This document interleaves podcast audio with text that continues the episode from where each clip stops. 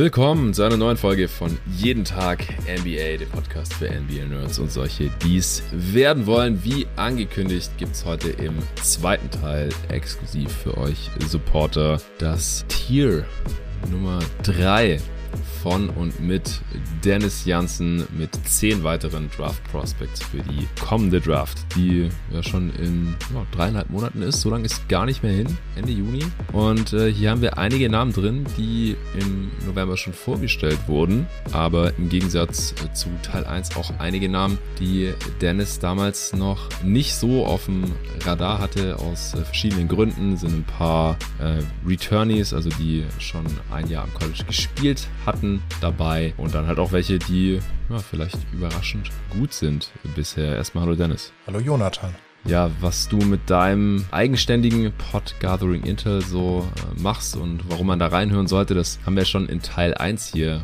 relativ ausführlich besprochen. Deswegen würde ich sagen, wir tauchen direkt ein in dein drittes äh, Tier. Das umfasst, wie gesagt, zehn Spieler. Und auf 5 hast du aktuell einen Spieler gerankt, über den wir beide noch mhm. nicht gesprochen haben. In deinem Pod hast du ihn einmal schon äh, kurz erwähnt oder wie sich das da jetzt entwickelt hat. Das ist äh, Shaden Sharp, der studiert bei Kentucky oder an der University of Kentucky, aber spielt da wohl diese Saison nicht mehr mit. Die Aussage dort ist, dass er nächste Saison dort äh, spielen wird und auch seine Familie bestätigt das bisher, aber er könnte sich wohl auch doch schon für die diesjährige Draft dann anmelden. Äh, da müssen wir abwarten, was passiert. Deswegen hast du ihn jetzt hier noch auf deinem Board und auch viele andere. Aktuell bei ESPN habe ich ihn auch gesehen. Und der äh, galt ja eigentlich als eins der Top-Talente für die folgende Class. Ist 6'5 und einem Gewicht von 200 Pfund und eine 7-Foot Wingspan. So, ja, klassisches Wing-Talent und ziemlich athletisch. Wäre zum Draft-Zeitpunkt, wenn er dabei ist, 19 Jahre und ein Monat alt, also ein bisschen älter als AJ Griffin zum Beispiel, den wir in der letzten Folge als letztes besprochen hatten. Was hältst du so von Shaden Sharp und kannst vielleicht auch am Anfang vielleicht nochmal ein, zwei Sätze zu seiner aktuellen Situation Situation raushauen. Ja, die Situation ist jetzt so, es war ein bisschen ähm, undurchsichtig, wann jetzt genau sein Highschool-Abschluss stattgefunden hat, ob das vor Start der NBA-Saison oder erst danach war. Ähm, das ist halt eins der ähm, Regularien, die da erfüllt werden mhm. müssen, damit er sich zum Draft anmelden kann. Ähm, es ist jetzt offiziell bestätigt worden, er kann sich anmelden, aber er möchte sich angeblich nicht anmelden was ich mir nicht vorstellen kann, weil er kann, da bin ich mir sehr, sehr sicher, dieses Jahr halt ein Top-5-Pick sein, ohne am College gespielt zu haben. Also es, es wäre aus seiner Sicht dumm, das einfach nicht wahrzunehmen. So Kentucky möchte ihn jetzt gerade nicht mit einsetzen. Das Team funktioniert relativ gut. Mhm. Und man, man möchte diesen Faktor eben nicht mit reinbringen. Er trainiert mit, er ist bei den Spielen dabei, ähm, er ist am Campus, aber er spielt jetzt halt einfach nicht. Dass das jetzt so zustande gekommen ist, lag, glaube ich, hauptsächlich daran, dass es halt vor der Saison so ein bisschen ähm, tricky war. Also wäre von vornherein klar gewesen, dass er dieses Jahr auch dort äh, spielt, dann ähm, ja, wäre er halt auch von Saisonbeginn an direkt äh, aufgelaufen. Wir hatten das, glaube ich, auch letztes Jahr zum Beispiel mit Sharif Cooper schon, wo nicht ganz so klar war, ob der jetzt spielberechtigt ist oder nicht und dass die NCAA das erst freigeben musste. Mhm. Und äh, ja, bei Sharp ist es jetzt so, dass er halt freiwillig aussitzt. Ähm, aber ich, wie gesagt, ich kann mir nicht vorstellen, dass wenn er wirklich sich anmelden kann und ähm, das richtige Feedback bekommt, dass er sagt, nö, ich bleib noch ein Jahr ähm, am College. Ja, Sharp ist eigentlich so der, der Protoentwurf des äh, hyperathletischen Wings. Er ist noch eine Spur über Jaden Ivy zum Beispiel, über den wir gleich noch sprechen mhm. werden. Das ist jemand, der eben aus Kanada kommt, jetzt auch schon Grind Session zum Beispiel gespielt hat gegen, äh, gegen Paolo letztes Jahr im, im Frühjahr, diverse FIBA-Tournaments gespielt hat. Er hat jetzt AAU gespielt, wo er halt auch einfach gezeigt hat, dass er so diesen Schritt vom hyperathletischen ähm, Wing-Guard zu jemandem gemacht hat, der halt auch äh, Self-Creation irgendwie bringen kann, der einen äh, sehr ansehnlichen Pull-Up-Dreier mittlerweile hat, der aber auch ebenso einfach mit, mit sehr viel Leichtigkeit zum Ring ziehen kann und da ja sehr, sehr spektakulär finisht auf jeden Fall. Und es ist rundherum eben ein sehr ähnlicher Spielertyp zu Jaden Ivy, den wir, den wir gleich noch besprechen. Aber dasselbe halt nur in, in die Jünger mit, mit mehr Upside nach oben auf, aufgrund seines Alters, aufgrund der, ähm, der Umstände, wie er sich bisher entwickelt hat. Also ich denke, dass sein äh, Ballhandling und Playmaking einfach nochmal eine Spur besser sind als bei Ivy zum selben Zeitpunkt. Und ja, die Größe und, und seine Wingspan würden, würden es ihm auch erlauben, eben nicht nur den Point Guard Spot so zu bekleiden, sondern eben auch Offball zu spielen. Aktuell würde ich ihn trotz alledem schon noch so als Combo Guard bezeichnen, auf jeden Fall. Mhm. Ja, einfach dadurch, weil ich mir jetzt so in dem Kontext von dem, was ich bisher gesehen habe, noch nicht so richtig sicher bin, ob er wirklich diese On-Ball-Usage so schultern kann. Aber da bin ich bei den meisten Spielern ja zu Anfang sehr, sehr skeptisch, muss man sagen sagen. Ich habe jetzt von Sharp noch mal zwei oder drei AAU-Spiele gesehen, einfach nur zur Sicherheit, damit ich ein bisschen Background habe dafür. Und äh, ja, bin einfach auch aufgrund des Alters sehr optimistisch, ihn einfach in die Top 5 äh, schleusen zu können. Und weil er als Spielertyp einfach, ähm, ja, doch noch mal eine ganze Spur interessanter ist aufgrund der der Upside als die meisten anderen Kandidaten jetzt hier. Und äh, ja, ich, ich bin positiv gestimmt, dass er sich zum Draft anmeldet, weil er eben bei ESPN auf dem Board gerankt wird, dass äh, Vicini angefangen hat, ihn zu ranken, obwohl er natürlich nächstes Jahr zurückkommen mhm. möchte. Aber das sind halt Stellen, die so ein bisschen Intel bekommen und ich glaube auch, dass, ja, dass das nochmal so ein bisschen befeuert, dass Sharp sich jetzt zum Draft anmelden wird und dann letztendlich wieder gedraftet wird und dann haben wir wahrscheinlich mindestens eine Handvoll Outlets, die einfach überhaupt gar kein Content zu Shade Sharp haben, weil dieses EYBL Mixtape halt auch einfach so, Mixtape sage ich schon, Tape, ähm, einfach gar nicht so verfügbar ist in der breiten Masse. Ähm, da kommt man jetzt gar nicht mehr so gut ran. Das ist bei Twitch äh, gestreamt worden. Das haben die wenigsten Leute mitgeschnitten. Ich habe es damals mitgeschnitten, aber wir haben es halt auch bei Instat. Ja. Äh, ja, und Instat sei Dank können wir tatsächlich auch äh, ja diese ganzen Sachen verfolgen.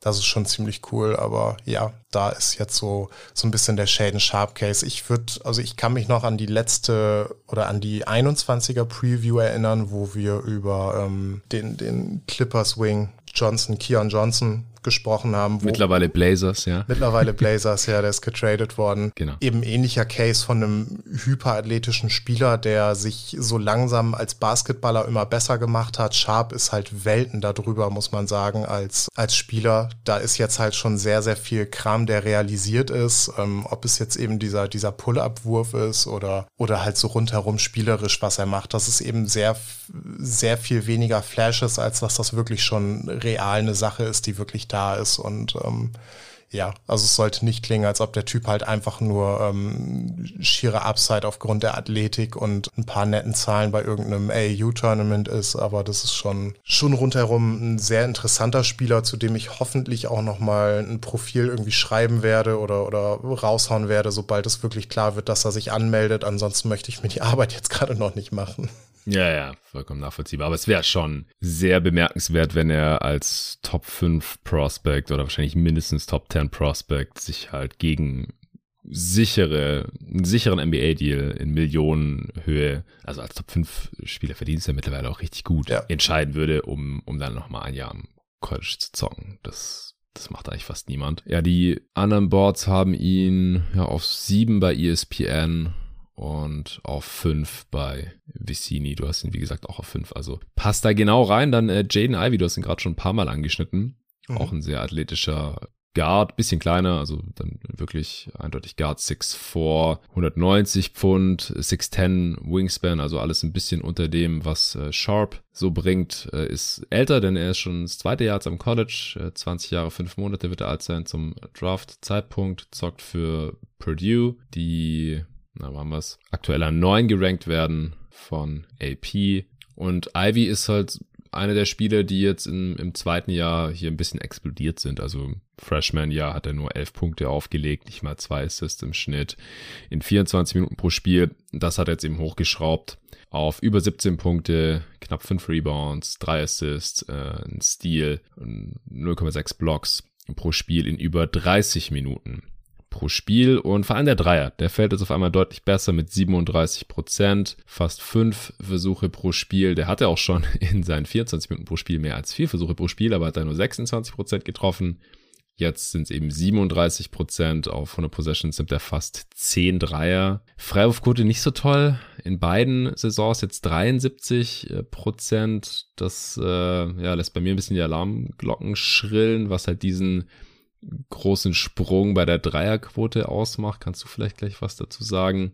Aber er ist halt auch deutlich effizienter als als Freshman. 115er Offensivrating und hat auf jeden Fall schon ein paar äh, Highlight-Slams rausgehauen. Ich habe ihn auch höher gerankt gesehen. Vicini hat ihn an drei zum Beispiel gerade. Also viele sehen ihn auch so im Top-Tier dieser Class. Du hast ihn jetzt, wie gesagt, nur an sechs. Wie kommt's? Ja, da komme ich nicht ganz so hin. Also die zu den Zahlen, die Freiwurfquote, da mache ich mir wenig Gedanken drüber. Die ist historisch bei ihm auf einem sehr gleichbleibenden Niveau. Also wir sind jetzt bei fast 600 ähm, Attempts bei 73 Prozent. Äh, die Dreierquote liegt bei 37 Prozent bei knapp 650 Attempts. Das ist, äh, ja, macht mir weniger Sorgen, muss ich sagen. Also wir haben da sehr viele Highschool- und AAU-Zahlen. Ich habe da jetzt auch durch äh, diverse Plattformen noch ordentlich was gefunden tatsächlich. Also wir haben da fast die komplette Karriere, die er bisher vor der NBA hatte, irgendwie auf Papier. Das ist schon sehr, sehr hilfreich, muss man sagen.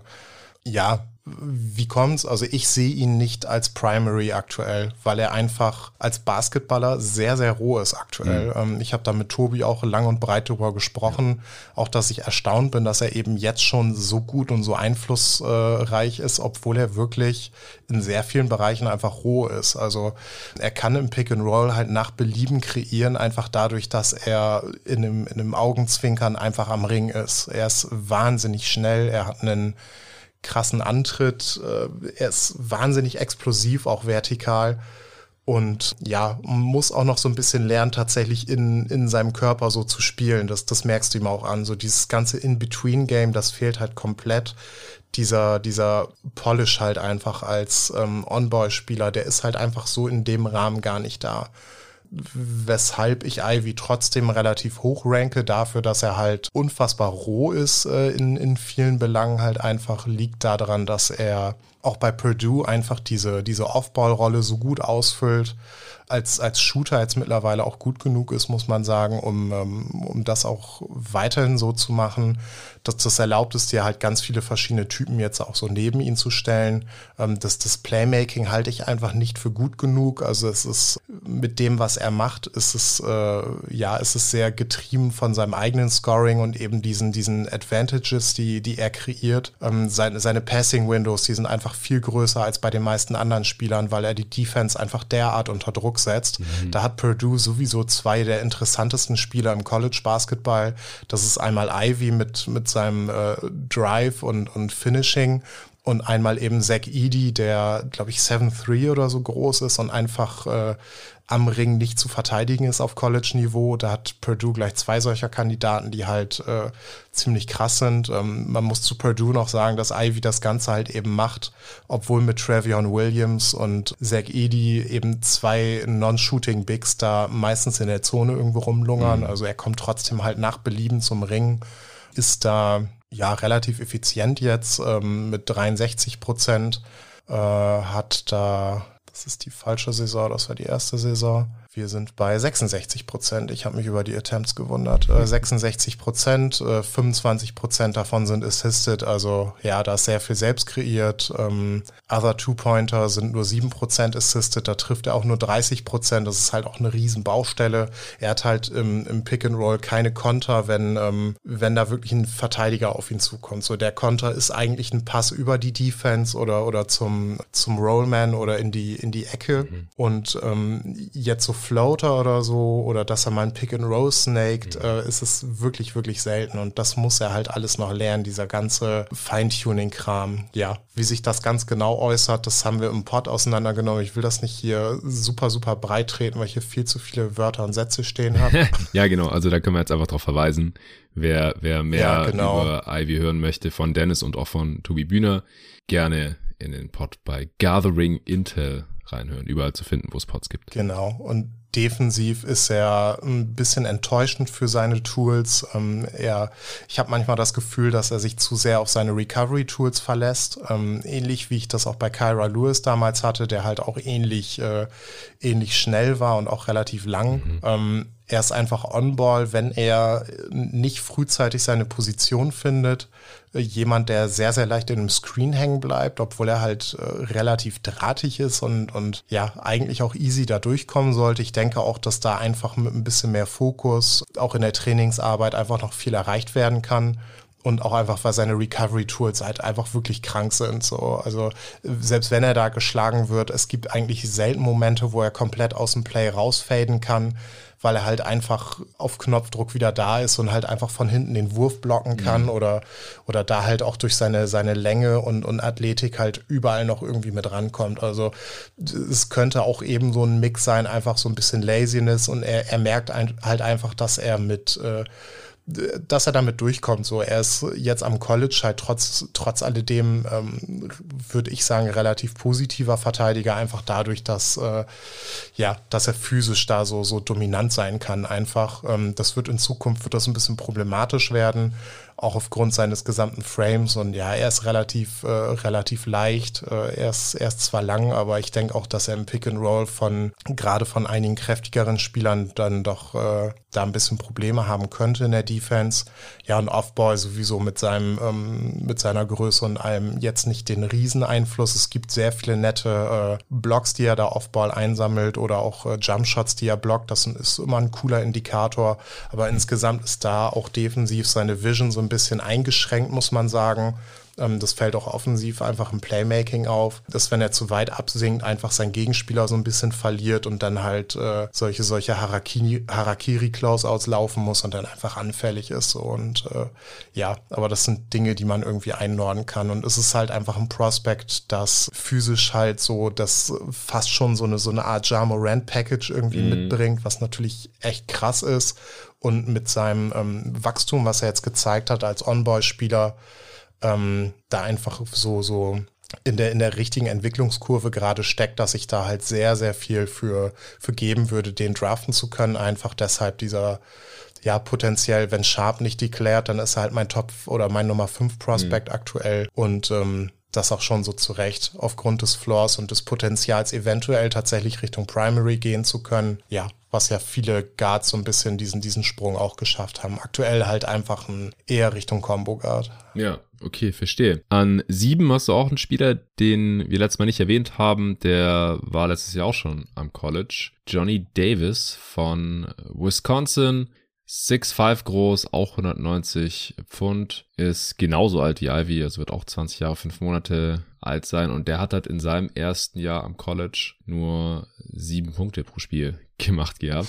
Also der hat hier wahrscheinlich den kometenhaft härtesten Aufstieg hingelegt von allen Spielern, die wir heute besprechen. Oder ich, ich habe auch schon äh, in anderen Pods gehört, so bei VCD war das, glaube ich, mit äh, Matt Penny, dass er halt so der Surprise Player des Jahres ist. Den hatte VCD, glaube ich, nicht mal in seinen Top 100 äh, drin vor der Saison. Ja, legt jetzt 20 Punkte pro Spiel auf, 8 Rebounds, über zwei Assists, mehr als ein Steal, einen halben Block circa, ist ja mäßig effizient, sage ich jetzt mal, bei sehr großer Usage über 32 Prozent, 108er Offensivrating, trifft nur 33 Prozent seiner Dreier bei sechs Versuchen, auch von der Possessions über beide Saisons jetzt äh, 77 Prozent seiner Freiwürfe, also Volumenscorer, der, der jetzt nicht so super effizient ist in, in seiner Rolle bei Wisconsin, aber du hast ihn mittlerweile hier auch auf sieben geschoben. Was gefällt dir an ihm? Ja, ähm, eine ganze Menge. Also Johnny Davis hat schon harte Devin Booker oder DeMar DeRozan Vibes, muss man sagen. Da ist sehr, sehr viel Midrange Creation und er ist einfach so der ultimativ funktionale Athlet. Er ist, er hat keinen besonders überragenden Antritt oder, oder eine krasse vertikale Athletik, aber er kommt halt nach Belieben einfach dahin, wo er möchte und kann sich halt einfach seinen, seinen Wurf in jeder Situation innerhalb der Dreierlinie erarbeiten. Das ist, ähm, ist schon sehr, sehr interessant. Ich glaube, dass er halt einfach auch in Zukunft deutlich mehr Dreier nehmen kann und da auch effizienter wird. Aktuell sind das sechs pro 100. Das ist nicht, äh, nicht mega viel, aber das wird mit seiner Rolle, wenn die halt auch runterskaliert in Zukunft, was passieren wird, weil äh, außer er wird jetzt ein Top-3-Pick vielleicht oder so, dann wird er, wird er sein Spiel da ein bisschen ändern müssen. Und ähm, ja, das wird sich auch positiv auf seine Effizienz, auswir Effizienz auswirken, auf jeden Fall. Also Wisconsin maked ihn gerade schon ziemlich heftig, was, was offensive Load angeht. Und dafür ist er tatsächlich auch ein überraschend krasser Verteidiger, muss man sagen. Ähm, sowie on, sowie on-ball als auch off-ball. Mhm. Da, da zeigt er sehr, sehr interessante Sachen auf jeden Fall.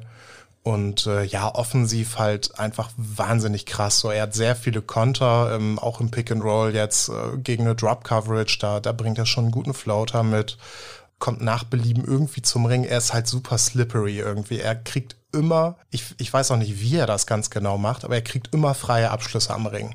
Immer, mhm. grundsätzlich. Und das, das sind die merkwürdigsten Situationen, wo du genau weißt, der hat jetzt noch einen Schritt und er hat den Verteidiger noch auf seiner Hüfte sitzen. So, der kann einfach nicht gegen einen, gegen einen ähm, relativ langen Wing jetzt einen freien Layup bekommen.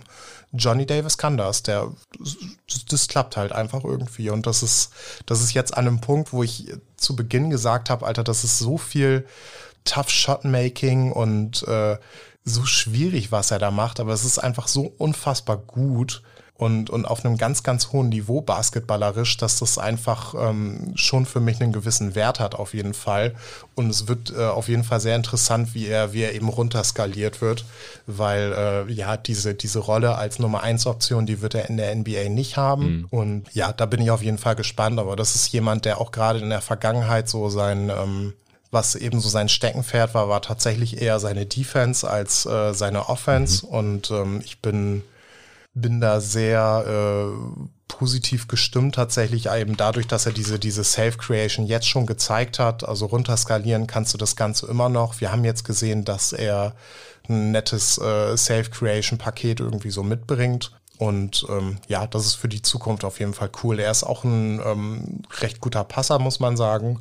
Ähm, das Ball Ballhandling ist nicht nicht überragend, aber es ist halt einfach super, super funktional und, und es passt halt so, ne? Das ist nichts, was irgendwie fancy ist oder so, aber es ist, es funktioniert halt einfach. Und ähm, was du wahrscheinlich auch lieben wirst, wenn du ihn siehst, sind halt diese Guard-Post-Ups. Also Wisconsin rennt, lässt auch tonnenweise Guard-Post-Ups für ihn laufen. Also auch da, wie gesagt, so das sind so diese diese Throwback ähm, mit 2000er ähm, Shooting Guards irgendwie. G genau das macht er gerade am College. Das ist einfach ähm, ja macht wahnsinnig viel Spaß und er ist da ein richtiger richtiger Künstler am Ball in der Midrange, muss man sagen, auch mit diesen Rip-Through-Moves und alles. Er hat da einfach ein wahnsinnig großes Arsenal, irgendwie sich einen Wurf zu erarbeiten und das hat auf jeden Fall einen, einen Wert äh, in Zukunft, was seine Upside angeht. Und ich glaube, dass er auch aufgrund seiner Defense einfach und ähm, der runterskalierten kleineren Rolle dann auch ähm, ja mittelfristig sich ganz gut da etablieren kann, äh, mhm. abseits des Balles, weil ähm, ja, also das, das, das muss schon irgendwie was wert sein. Und es ist jetzt an einem Punkt, wo, wo er einfach zu gut ist für mich persönlich, um das, um das so groß zu ignorieren oder, oder kleiner zu reden. Auch gerade wenn wir eben so wenig Prospects haben, die so eine, so eine High-Level-Creator-Upside irgendwie mitbringen. Und, und Davis, muss man tatsächlich zugeben, bringt's mit. Äh, es ist halt jetzt auch in so einem großen Volumen, dass dieses eine College-Jahr, was jetzt ziemlich krass ist, einfach auch nicht, nicht so richtig fluky wirkt für mhm. mich, sondern ähm, ja, als ob das schon irgendwie aufrecht zu erhalten ist, weil er gerade Wisconsin offensiv gerade wirklich, ja, mehr oder weniger alleine irgendwie zum Erfolg führt und das ist schon ziemlich beeindruckend. Ja, klingt, klingt auf jeden Fall spannend. Und jetzt, wo du das Skillset dargelegt hast, dann klingen auch die Vergleiche mit Rosen oder Booker relativ sinnvoll, die ja auch viel in der Midrange machen, Guard, Post-Ups laufen können und dann ist halt die Frage, so geht der Dreier eher Richtung Booker oder Richtung DeRozan? Das ist dann natürlich auch entscheidend, weil vor allem wenn er keinen Primary keine erste Creator oder Ballhandling-Option sein kann in der NBA, dann ist natürlich wichtig, dass er Off-Ball den Dreier reinknallen kann. Aber Defense natürlich auch dann in dem Skillset. Okay, dann kommen wir zum nächsten, oder? Ja. Da ist äh, PBJ, den haben wir im November schon besprochen, Patrick Baldwin Jr., 6'9 groß, 190 Pfund schwer, 6'11 Wingspan, wird äh, 20 Jahre 6 Monate alt sein zum Zeitpunkt der Draft Ende Juni. Und der ist bei Milwaukee dieses Jahr, hatte auch Angebote von größeren Colleges, hast du letztes Mal erklärt. Wie war das nochmal? Sein, sein Vater ist der Coach? Jetzt nicht mehr. Jetzt nicht mehr, okay. Ja, musst du gleich erzählen, die Story. Er hat irgendwie auch nur elf Spiele da gemacht, habe ich gesehen. Statistiken sehen grauenhaft aus. Yep. Also der hat 34% aus dem Feld geschossen für 12 Punkte pro Spiel, knapp 6 Rebounds, äh, anderthalb Assists, ein bisschen weniger als ein Steal und ein Block pro Spiel in 29 Minuten pro Spiel, Dreier auch nur 27 Prozent, äh, Freiwürfe 73, 74 Prozent, also nur 35 Attempts, also alles sehr small samples, das ist natürlich bei 11 Spielen 89er Offensivrating, das stinkt. Was ist da passiert? Ja, ähm, zum einen, ich habe ihn jetzt mittlerweile runtergeschoben auf, äh, auf 11. Ah. Aber in der Lottery ist er trotz alledem, ja, ich hatte, hatte dir die neue Liste noch nicht geschickt. Ist aber auch ja, egal für diese Übung. Ja, ähm, was ist da passiert? Also sein Knöchel hat weiterhin Probleme gemacht, der ihm auch im letzten Highschool-Jahr so ein bisschen zugesetzt hat. Ich hatte ja schon andeuten lassen, also da in Milwaukee, da ist wahrscheinlich nicht viel um ihn herum, war auch wirklich nicht. Also er musste sehr, sehr viel selbst kreieren, was er so nicht konnte und auch ganz, ganz offensichtlich physisch einfach nicht in der Lage war, weil er einfach durchgehend nicht gesund war. Er zu Saisonbeginn halt äh, drei Spiele lang ähm, ja über 34 Minuten gespielt, dann gegen Bowling Green 17, hat sich da verletzt, drei Spiele ausgesetzt, drei gespielt, zwei, zwei ausgesetzt, einmal elf Minuten gespielt, dann wieder fast einen ganzen Monat ausgesetzt. Ähm, Im Januar dann nochmal drei Spiele gemacht mit über 30 Minuten und hat jetzt seine Saison beendet am ähm, ja, 9.2. quasi gegen Northern Kentucky also wir sind jetzt auf jeden Fall schlauer, was seine Self-Creation angeht, weil die ist äh, nicht so gut, muss man sagen. Das, das spiegeln die Statistiken auch wieder. Mhm. Es ist halt in keinster Weise die Rolle, die er später ausfüllen wird. Ähm, das, das war ja auch das, was ich im Vorfeld in der Preview so ein bisschen versucht habe zu erklären. Ähm, entweder geht das jetzt sehr gut und wir sprechen hier wirklich von einem ganz, ganz äh, krassen Wing Prospect irgendwie, weil er da eben in, ja, in einer relativ schlechten Conference, äh, aber eben alles zerlegt, obwohl er vorher wirklich ausschließlich abseits des Balles agiert hat. Das wäre eben so ein, ähm, so ein Kontext gewesen, den wir bisher nicht hatten. Äh, ihn auch wirklich als klare erste Option mit sehr, sehr viel Usage. Mhm. Ja, das ist jetzt aus verschiedenen Gründen eben nicht gut gegangen. Ähm, sein Vater ist mittlerweile gefeuert worden und äh, Patrick Baldwin hat auch offiziell die Saison beendet. Wie viele Spiele nach dem letzten Spiel vom Sohn wurde der Vater gefeuert? ich, ich weiß es nicht.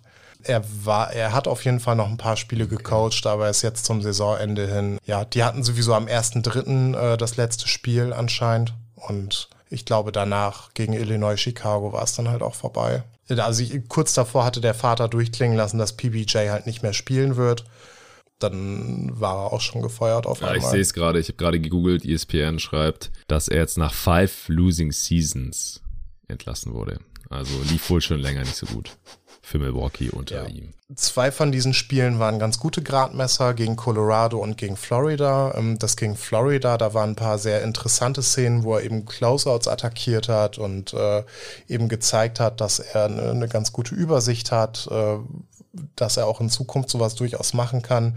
Die, diese ganzen anderen Spiele, da konnte ich relativ wenig mit anfangen. Er hat halt versucht, möglichst viel selbst zu kreieren, was eben auch vorher nicht so richtig seins war. Man hat halt auch eben einfach gemerkt, so er kann sich halt auch einfach kein, ähm, kein Advantage kreieren und äh, ja, musste da dann sehr viele sehr schwere Würfe nehmen, ähm, was für ihn auch in dem Kontext halt in dem Moment nicht so richtig einfach war. Das Volumen seiner Dreier war nach wie vor sehr hoch, also es waren 12 Dreier pro 100, ähm, die er nicht wirklich gut getroffen hat. Ich habe ähm, auch wieder Synergy-Statistiken gesehen. Er hat, glaube ich, über die ganze Saison äh, hinweg wirklich nur sechs wirklich klare Catch-and-Shoot-Attempts gehabt. Uh. Was halt für jemanden, der ein relativ reiner Aufbauspieler ist, wenig ist. ja. Also kurzum gesagt, die, diesen ganzen College-Kontext habe ich eigentlich fast so mehr oder weniger äh, komplett über Bord geworfen und äh, okay. ja, also die, die Idee von diesem Spieler, der halt einfach auch sichtlich wirklich sehr smart ist defensiv, der 6'9 groß ist, defensiv in, in einigen verschiedenen Rollen sehr, sehr gute Dinge machen kann, der, der aber auch eben gegen kleinere Spieler limitiert ist, der offensiv einfach ein wahnsinnig guter, großer Shooter ist, der aber auch ein sehr tolles Connector-Skillset wirklich mitbringt. Ähm, das ist mir einfach alles zu, zu krass, um das großartig aus der Lottery fallen zu lassen, weil ist schon ziemlich cool. Also wir sehen jetzt, was Cam Johnson teilweise in, in Phoenix dann doch äh, gemacht hat, auch wenn sein Draftpick wahrscheinlich bis heute so ein bisschen fragwürdig ist. An, an 11 war es, glaube ich, damals. Ne? Aber es ist halt irgendwie schon ziemlich ähnlicher Spielertyp und der ist in der NBA einfach derart gefragt und ich denke auch, dass Teams einfach ganz gute Insights haben, was sein Knöchel angeht und auch eben ganz andere Möglichkeiten haben als das, was er bisher dort bekommen hat und dass das eben einfach kein Riesenproblem ist. Ich glaube auch, dass für ihn als Spieler oder für diesen Spieler typisch diese Knöchelgeschichte einfach relativ irrelevant ist, weil wir haben wenig schnelle Richtungswechsel bei ihm. Er ist einfach 6'9 groß, kann über die meisten Contests äh, rüberwerfen, hat aber auch gezeigt, dass er ein guter Off-Movement-Shooter sein kann. Und ja, die, die On-Ball-Creation, die würde ich bei ihm jetzt tatsächlich so ziemlich wegnehmen, außerhalb von äh, Closeouts äh, zu attackieren oder sowas. Ähm, ja, aber das ist, die, dieser Spielertyp ist mir halt einfach viel zu, viel zu krass und viel zu, ähm, viel zu gefragt in der NBA, um das halt einfach so sehr äh, ja. alles, was vor dieser wirklich beschissenen College-Saison war, einfach zur Seite zu schieben. Und ähm, deshalb werde ich ihn wahrscheinlich einfach irgendwo in der Lottery parken, je nachdem, wo ich jetzt die anderen Spieler da verorte und das versuchen möglichst logisch irgendwie einzusortieren. Das kann unfassbar nach hinten losgehen, aber dann hat es für mich mehr mit der Verletzung von ihm zu tun oder mit dem Knöchel, dass da irgendwas wirklich, wirklich im Argen ist. Also, dass wir da auch zwei Jahre hintereinander so Knöchelprobleme bei ihm haben, ist nicht gut. Aber ähm, ja, ist da nach wie vor einfach als, als Spielertypus sehr, sehr vielversprechend für mich und ja, es gibt genug Gründe, diese College-Saison halt einfach ja, fallen zu lassen und einfach nicht, nicht zu glauben, was da passiert ist, so richtig. Auch wenn es äh, wahrscheinlich nicht richtig ist, aber schauen wir mal, wo es hinführt. Ja, kann ich nachvollziehen. Ja, genau, Cam Johnson damals an, an 11 gedraftet. Ich habe gerade nochmal geschaut. Ich hatte mich noch nie mit einer Redraft von 2019 oder so auseinandergesetzt, aber ich finde 11 äh, hat er mittlerweile auf jeden Fall gerechtfertigt. Die Frage war halt damals, hätte man eventuell runtertraden können, weil ihn wohl sonst niemand in Elf gedraftet hätte. Ja. Aber gut, wenn er dann doch weg gewesen wäre, dann äh, wäre es halt umgelaufen. Also wenn sich James Jones damals nicht sicher sein konnte, dass er an eine Position, an die er vielleicht runtertraden konnte und hätte können, äh, dass er da noch da ist. Ja gut, dann ich bin froh, dass sie ihn damals an 11 gedraftet haben. Zu dem Zeitpunkt war ich es nicht. Aber er, er hat diese Draftposition mittlerweile mehr als gerechtfertigt. Also vor ihm wurden halt auch noch Dudes wie Jared Culver, Kobe White, Jackson Hayes, Rui Hachimura und Cam Reddish gedraftet. Die würde ich ihm alle nicht vorziehen mittlerweile. Dann gibt's noch vielleicht maximal eine Handvoll Typen, die man eventuell Cam Johnson vorziehen könnte jetzt im Nachhinein. Tyler Hero, vielleicht Brandon Clark, Thibault, Jordan Poole, Keldon Johnson, Nick Claxton vielleicht noch. Aber also ist auf jeden Fall eine Diskussion wert jeweils. Und ich finde, die Draft-Position ist ja mittlerweile äh, mehr als nur wert gewesen. Er war damals halt schon relativ alt und ist es dadurch jetzt natürlich auch, auch deutlich älter als Patrick Baldwin es jetzt ist. Also Cam Johnson ist halt jetzt schon 26, was auch so ein bisschen dagegen gesprochen hat, dass ihn so hoch ja, zu ziehen. Und auch bei Baldwin ähm, es ist witzig, wir haben jetzt so ein Jahr, wo wir bei vielen recht guten Prospects wirklich sagen müssen, dass es wirklich positiver gewesen wäre, wenn er irgendwo bei Duke oder Kentucky oder was weiß ich was gelandet wäre und sich so ein bisschen untersortiert hätte. Also sein, mhm. sein Draftstock, der ist jetzt halt komplett im Keller und mhm. ähm, ich kann es wirklich nicht einordnen, weil ohne Intel ist es halt wirklich bei, bei, der Personalie unmöglich, das wirklich korrekt zu bewerten, wie die Liga ihn sieht, weil äh, ja, es ist halt einfach komplett äh, drunter und drüber. Vicini hat ihn an 23 jetzt und ESPN nicht mal mehr auf der ersten Seite, wo die Top 25 sind, da an 26. Ja, ja also late first eher. Ich, ich kann es genauso nachvollziehen wie eine, wie eine Lottery-Bewertung, weil es ist, äh, ja, keine Ahnung, man, man muss es mit einbeziehen, was jetzt passiert ist, aber ich kann auch das, was davor war, nicht beiseite schieben. Wenn wir ja. nur das College-Jahr hätten, dann wäre der Typ halt nicht draftbar. Ja. Muss man ganz klar so sagen. Ja, okay. Ja, umso besser, dass wir deine Einordnung hier haben. Auch wenn du jetzt von 8 auf 11 geschoben hast, dann äh, sprachen wir über deine wahrscheinlich jetzt aktuelle Nummer 8. Zumindest hattest du ihn davor auf 9, Tai Tai Washington von Kentucky. Ja. Okay. Genau. Der spielt tatsächlich für Kentucky im Gegensatz zu seinem theoretischen Teammate Shaden Sharp. Ist ein Guard, 6'3 groß, auch 190 Pfund schwer, 6'9 Wingspan, wird zum Zeitpunkt der Draft 19 Jahre, 8 Monate alt sein. Und ja, der spielt eine relativ beeindruckende College-Saison. Ich habe neulich mitbekommen, dass er den Assist-Rekord von John Wall mit 17 Assists übertroffen hat. Das ist ziemlich ja. abartig. Er macht im Schnitt vier Assists und zwölf Punkte, knapp drei Rebounds, 1,3 Steals, trifft 34% seiner Dreier bei sechs Versuchen auf 100 Possessions, also nicht so hohes Volumen, keine so tolle Quote. Freiwurfquote knapp 74%, trotzdem effizient, 117er Offensivrating als Freshman. Ja, also das, das mit den Dreiern, das können wir halt als, als Kentucky-Kontext so ein bisschen beiseite schieben. Seine Three-Point-Attempt-Rate, die war davor halt bei ähm, 35 Prozent. Jetzt ist die bei dem, was ich hier in der Datenbank habe, bei 27 Prozent. Hm.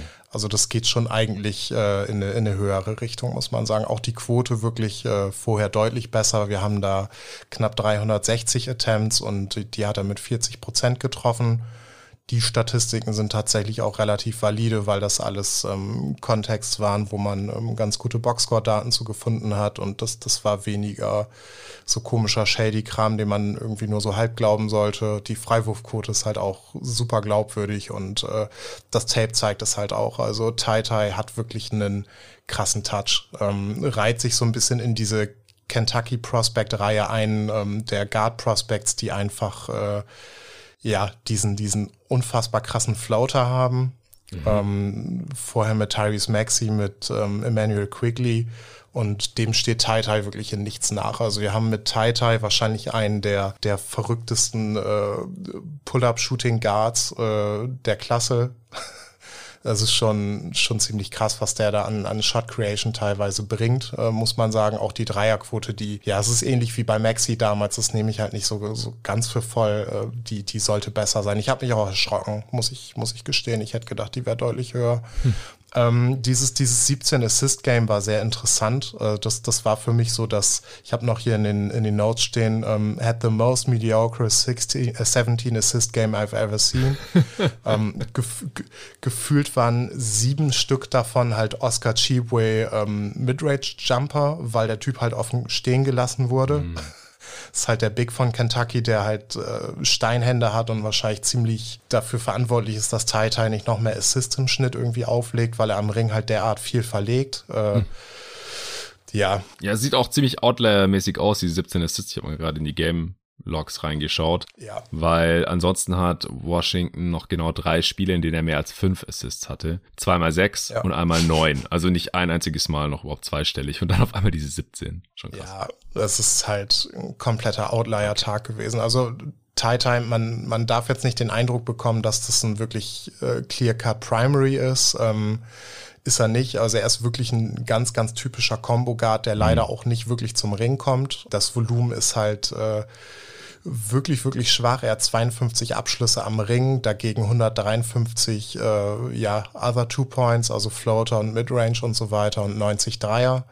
Zwei Dunks übers Jahr, das ist halt auch nicht viel, aber er ist schon, ähm, muss man sagen, das ist ähnlich wie Johnny Davis. Das ist ein Spielertyp, den ich eigentlich äh, relativ weit unten ansiedeln würde, weil die meisten Teams da nicht so richtig was mit werden können. Aber mhm. er ist halt schon wieder so derart gut und äh, hat so tolle Indikatoren, dass er schon ziemlich cool ist tatsächlich. Also hat auch eine 6'9 Wingspan, was durchaus positiv ist und seine Größe so ein bisschen negiert. Denn ähm, ja, er ist dann doch eher ein, wie vorhin schon gesagt, ein Combo Guard, könnte vielleicht mal Richtung Primary gehen. Also er ist äh, durch sein Scoring halt im Pick and Roll und, und auch ganz, ganz kompetent, hatte auch ein ganz gutes Setup, wie er die Screens nutzt und alles. Ähm, Kentucky nutzt auch mehr Pick-and-Roll-Possessions, äh, jetzt mit ihm mittlerweile, muss man sagen, was eigentlich so gar nicht so richtig wirklich viel davor kommt. Äh, das spielt ihm halt auch nicht so richtig in die Karten. Aber aus der Highschool-Zeit weiß ich halt auch, dass es halt ähm, ja eher so mixed. Da war sehr viel eindrucksvoller Kram dabei, aber auch nichts, ähm, wo ich jetzt sagen würde, dass er halt ein äh, eine krasse Vision hat oder so. Es sind viele Pässe, die er einfach irgendwie nicht spielen kann, auch aufgrund seiner Größe. Ähm, Reads, die er dann halt nicht macht und verpasst. Äh, das ist eben so, aber er ist halt, äh, ja, auf jeden Fall ein cooler Combo-Guard, der, ein, der ein guter Shooter ist. Ähm, ja, und in der, in der NBA eben auch mit seiner Rolle ein bisschen besser klarkommen könnte. Gerade für, für Teams, die andere Creator haben. Also wenn wir jetzt nach Detroit gucken, ähm, sollte der Pick irgendwie aus irgendwelchen Gründen absacken. Äh, Tai Tai neben Kate zu stellen, ähm, ergänzt beide so relativ gut, muss man sagen. Okay. Oder eben andere Beispiele. Also wir haben jetzt ja schon in der NBA sehr viele Beispiele für größere Spieler, die auch kreieren können und denen du so jemanden zur Seite stellen kannst, ja. wo eben die primäre Creation gar nicht mehr so von dem äh, Point Guard Spot kommt oder von dem kleinsten Spieler auf dem Feld. Und das ermöglicht es halt auch solchen Spielern wie Tai Tai, die sehr, sehr tolle Basketballer sind, aber eben als Playmaker ähm, noch so ein bisschen hinten anstehen, halt auch früh Spielzeit zu bekommen und sich vielleicht in diese Richtung zu entwickeln. Und äh, mhm. das will ich auch nicht ausschließen. Ähm, also bei Maxi und Quigley, die du gerade schon als Ex-Kentucky Guards genannt hast, ja, ähnlich. Ja, und es ist wirklich eigentlich tatsächlich mit ihm so eine Mischung aus beiden. Also Quigley kommt ja auch kaum zum Ring, muss man sagen. Ja, ähm, extrem. Maxi dagegen äh, schon deutlich besser. Dafür ist Maxi halt eben äh, zumindest auf dem Papier, ich, ich habe es jetzt zuletzt gar nicht mehr so verfolgt, der, der etwas schlechtere Pull-Up-Shooter, das haben eben Tai Tai mhm. und Quickly eben ein bisschen mehr gemein. Dafür ähm, ja, mag ich Tai Tai's Defense doch, doch ein bisschen lieber als das, was Quickly macht. Äh, ja, hauptsächlich On-Ball, weil du mit äh, 6-3 einfach gar nicht so die Möglichkeiten hast, Off-Ball. Auch da pennt er halt manchmal ein bisschen. Die Closeouts sind ein bisschen äh, überaggressiv, aber ja, das ist jetzt nichts, wo man nicht dran, dran arbeiten könnte. Irgendwie ist ein sehr, sehr cooles Prospect, muss man sagen. Ich, ich schaue ihn mittlerweile sehr, sehr gerne.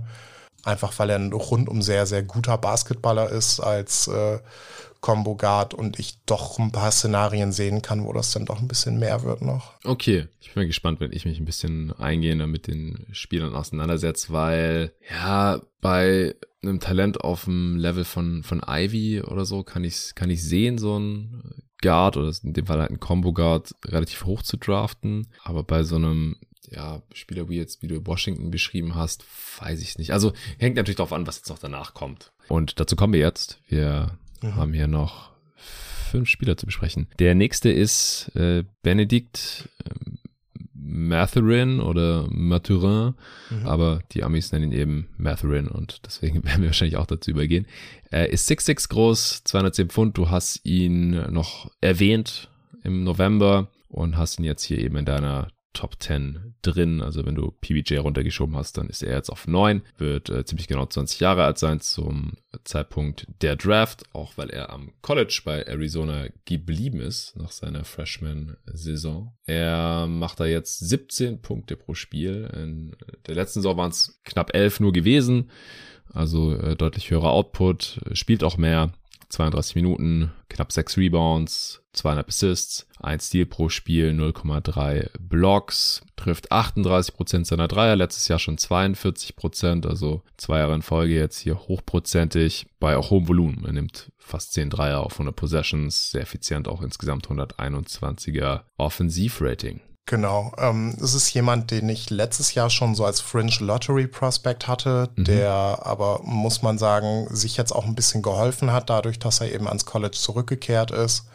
Ähm, hat sich wirklich in eigentlich allen Facetten verbessert, muss man sagen. Äh, gerade als On-Ball-Playmaker und äh, Shot-Creator. Auch da glaube ich den Batorvik-Zahlen nicht ganz so. Also Batorvik sagt, dass er dass er 76 Prozent seiner Dreier assistiert hat ähm, von den 181 Würfen. Das, das glaube ich nicht. Das sieht irgendwie mehr ausgefühlt.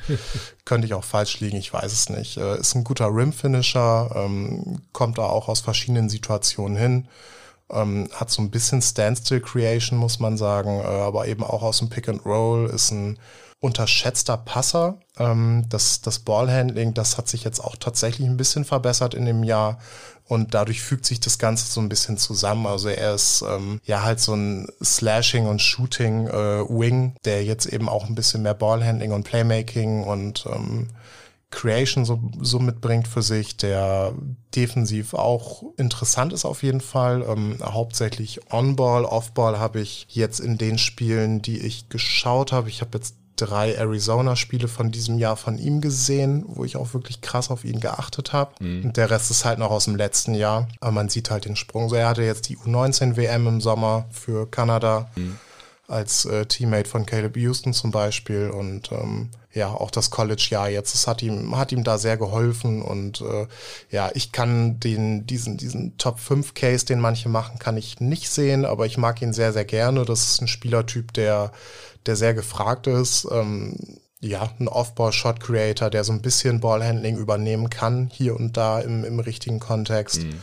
Ähm, wie gut das ist, muss ich jetzt tatsächlich auch noch selber so ein bisschen rausbaldovern, weil ich den noch auf meiner Watchlist habe ähm, weil ich da einfach von diesem Jahr bisher zu wenig gesehen habe, aber sehr, sehr interessant, auch weil er eben athletisch äh, ziemlich viel mitbringt. Also mhm. kann da auch vertikal so ein bisschen was machen und ist ähm, ja dann sehr interessanter und sehr gefragter Spielertyp mit dem, mit dem Wurf, mit dem Slashing, mit dem Finishing und ähm, ja, und der On-Ball-Defense. Ja, klingt auf jeden Fall sehr, sehr interessant. Natürlich auch für die moderne NBA. Es sind halt äh, Spielertypen, Wings um die zwei Meter mit ordentlicher Athletik und Wurf und Defense und noch ein bisschen Creation. Kann jedes Team gebrauchen. An elf hast du äh, noch mal einen Wing, der ist sogar noch ein bisschen größer, Jeremy Sochan. Von dem habe ich tatsächlich auch schon mal ein bisschen was gesehen, als David da war. Da haben wir nämlich äh, Baylor gegen gegen wen waren das nochmal?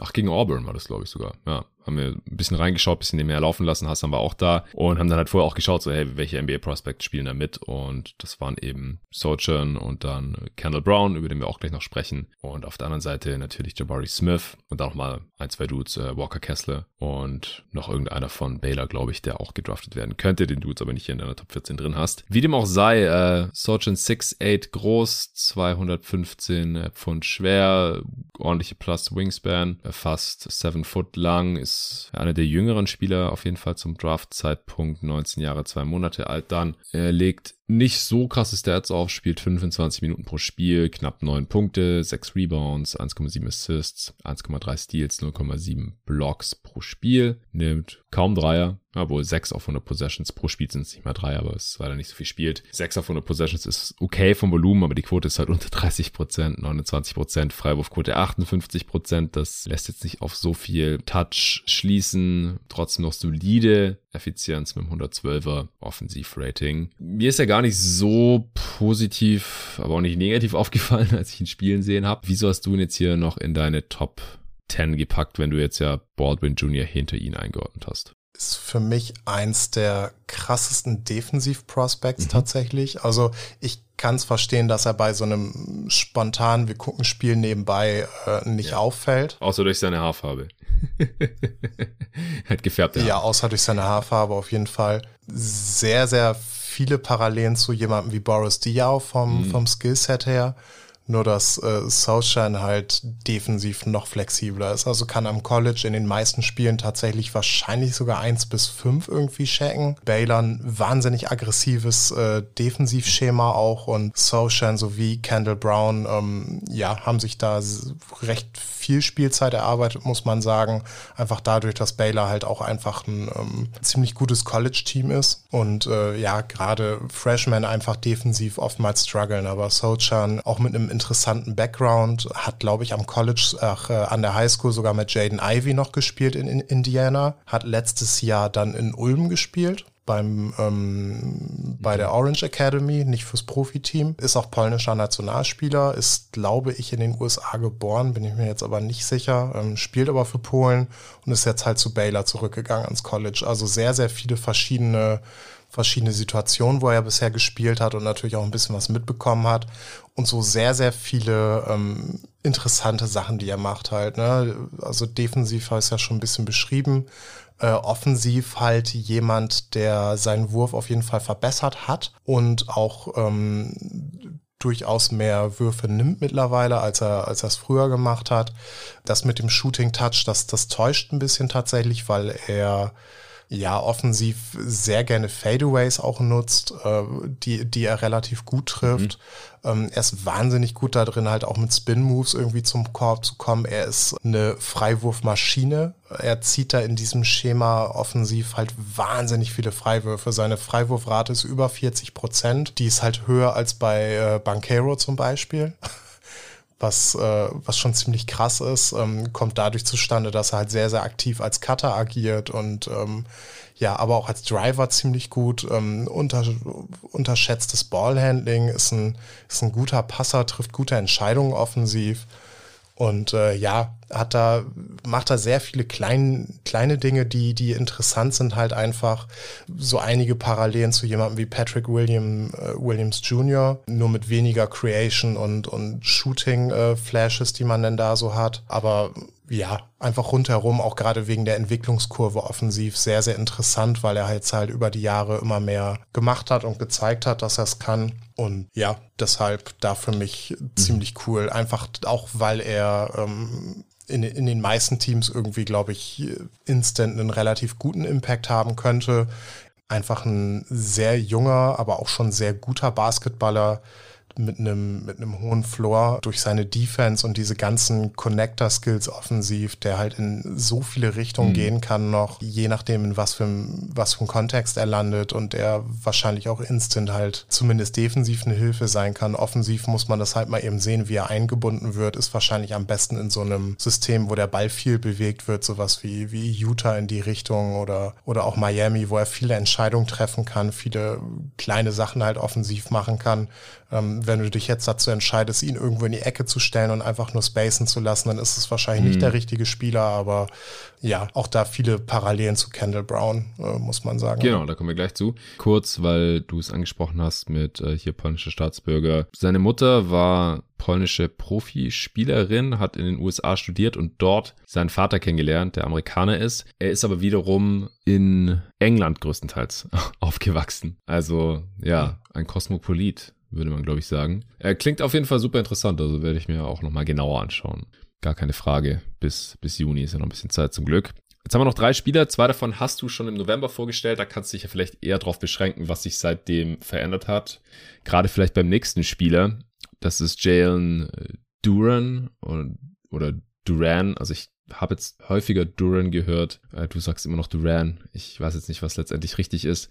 Ist ein, ist ein Big. Wie gesagt, im November hast du schon erklärt, was für ein krasser Spielertyp er ist vom, vom Body her. 6'10 groß, 250 Pfund schwer, 7'5 Wingspan auch. Ein Spieler, den du mit äh, Tobi im selben Pod, in dem ihr auch über Jaden Ivy gesprochen habt, nochmal genauestens analysiert hast. Deswegen, wie gesagt, kannst du es jetzt hier gerne kurz halten. Er ist der jüngste Spieler 18 Jahre, 8 Monate wird er gerade mal alt sein. Hat ja auch reclassified und zockt für Memphis, wie vor ihm schon James Wiseman. Statistisch, ja, da wird er seinem, seinem krassen Körper irgendwie nicht so ganz gerecht, habe ich den Eindruck. Knapp 12 Punkte pro Spiel, 7,5 Rebounds, äh, ungefähr ein Assist, knappen Stil, ein bisschen mehr als zwei Blocks pro Spiel, spielt auch nur 25 Minuten pro Spiel, also dominiert er jetzt nicht gerade am College, wie die, wie die Statistiken zumindest aussehen. Trifft 60 Prozent seiner Freiwürfe, nimmt keine Dreier. Also er ist ein bisschen bei dir auf dem Board runtergerutscht, oder? Ja, kann man schon sagen.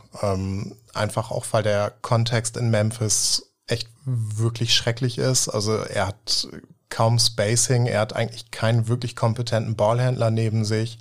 Man hat lange Zeit ähm, dieses Imani Bates, äh, ist halt das zweite Prospect, was da war, aber erst zum, zum ja. nächsten Jahr draftbar, der sich jetzt auch frühzeitig verabschiedet hat, weil diese ganze Situation auch seinem äh, Draft-Status nicht gerade gut tut, mhm. muss man sagen. Also es ist eine sau, sau schwierige Saison für Duran gewesen und wir haben eigentlich äh, tausend und einen Grund, ähm, einfach sehr viel beiseite zu schieben, was da gerade passiert. Er wird wenig eingebunden. Penny Hardaways System ist jetzt auch nicht so super kreativ. Ähm, man sieht zwischendurch mal so ein paar ganz nette Passing-Flashes. Äh, man muss bei all diesen Sachen immer noch bedenken, dass Duran halt eben Highschool Senior ist, dadurch, dass er eben reclassified hat.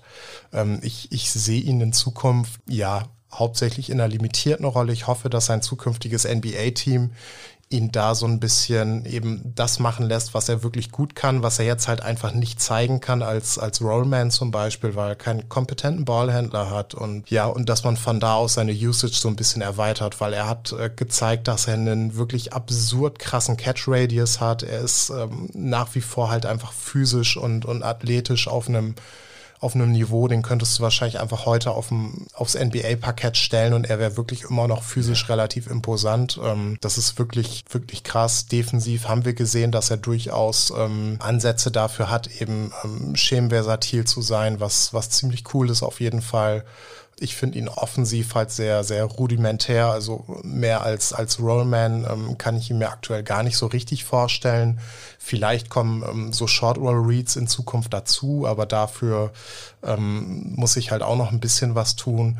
Aber er kann da auf jeden Fall einen Impact haben und defensiv kann er halt als äh, Rim Protector und jemand, der halt wie ein wahnsinniger Lücken schließt defensiv, ähm, schon einen sehr positiven mhm. Einfluss haben ist dazu halt wahnsinnig jung, hat ein wahnsinnig ansprechendes äh, Altersprofil und äh, ich glaube auch, dass wenn er in so ein Workout-Setting gepackt wird, dann lassen sich viele GMs dazu hinreißen, den Typen einfach instant äh, Top 5 ziehen zu wollen, weil das ist so dieser, dieser klassische Spieler, den ich einfach zu hoch draften würde. Ähm, Einfach nur, weil er, weil er genau in dieses, dieses Raster fällt des, des super imposanten Big Man. Ähm, er kann es deutlich mehr rechtfertigen als jemand wie James Wiseman, bei dem wir ja auch in der Vergangenheit sehr, sehr kritisch waren. Also von den beiden Memphis Prospects ist Duran der hundertmal ähm, kompatiblere NBA-Big, muss man sagen, und okay. äh, kann zumindest defensiv so ein bisschen das erfüllen, was man sich von ihm erhofft hat. Und äh, ja,